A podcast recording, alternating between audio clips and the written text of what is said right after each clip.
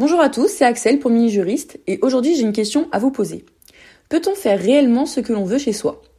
Si tout le monde sait que l'espace public et le comportement que l'on peut y adopter est réglementé, il est facile de penser qu'à l'inverse, dans l'espace privé, chez nous, nous gissons d'une liberté absolue. Mais peut-on vraiment faire tout ce que l'on veut chez soi? Le droit de propriété est un droit absolu, exclusif et perpétuel. Si l'on est propriétaire de notre maison ou notre appartement, l'article 544 du Code civil prévoit que l'on peut disposer et jouir de la manière la plus absolue de ce qui nous appartient. Dès lors, en principe, nous disposons d'une totale liberté au sein de notre domicile.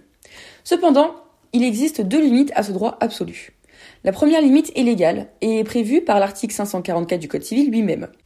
En effet, s'il proclame l'absolutisme du droit de propriété, c'est à la condition qu'on ne n'en fasse pas un usage prohibé par la loi ou les règlements. Ainsi, même chez nous, nous restons soumis aux dispositions légales.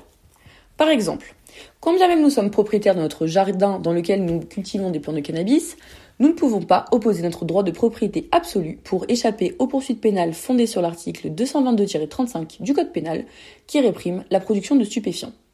La seconde limite est cette fois prétorienne, c'est-à-dire qu'elle émane d'une décision de la Cour de cassation. Dans un célèbre arrêt Clément Bayard rendu en 1915, la Cour de cassation a consacré la théorie de l'abus de droit.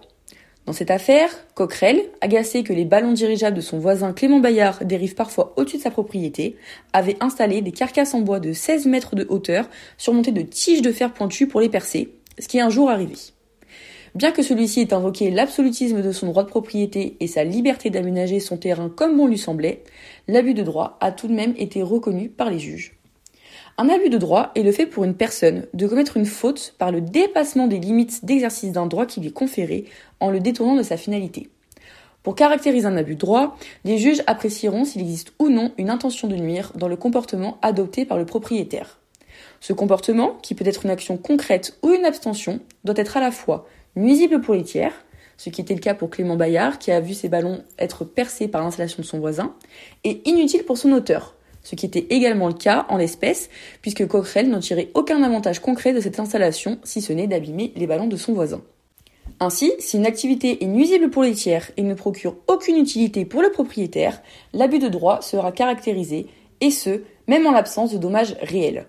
Le simple risque suffit pour reconnaître la nuisance et l'abus. S'agissant des sanctions, l'abus de droit constitue une faute. Dès lors, la personne réalisant un abus de droit peut voir sa responsabilité civile être engagée sur le fondement du célèbre article 1240 du Code civil, qui oblige celui qui a causé un dommage par sa faute à le réparer.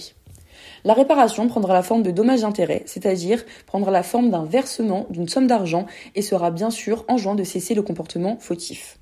Ainsi, même si nous sommes propriétaires et que nous jouissons d'une grande liberté chez nous, non, on ne peut pas faire tout ce que l'on veut chez soi. Morale de mini-juriste, si vous n'aimez pas vos voisins, contentez-vous de les éviter, sinon ça pourrait vous coûter cher.